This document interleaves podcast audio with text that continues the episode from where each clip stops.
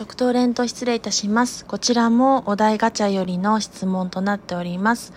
題目です。明日死ぬとしたら最後にあなたは何をしますかという問いかけですが、明日もし死んでしまうとしたら後悔の念がないように息子に愛情行動で示したり、それを行動に移して最後に自分がしっかり愛情を傾けていたんだよっていうことを語ってから死にたいと思いますし、そして唯一無二の親友である、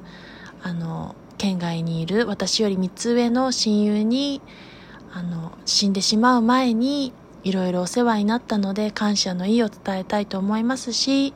そして叶うならば家族にも最後に言いたいことを思いの丈を伝えてからしっかりと目を閉じて 死ねたらいいなぁなんて思っています。死ぬ時に間際にならないとそれまでの幸せの価値っていうのは測れないと思いますので、その間際になってみて初めて気づけることだったりとか、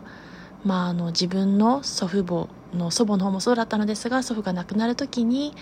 この人と結婚できてよかったなんて通夜の葬儀でぽつりとこぼしていたのが印象的だったので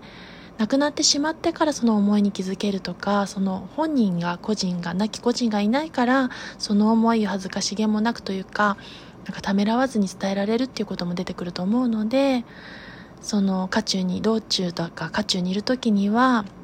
世話しなかったり見えないものが間際になって死ぬ直前になって見え出すっていうことも幸せの一つかなと感じております。それではご視聴ありがとうございました。感謝いたします。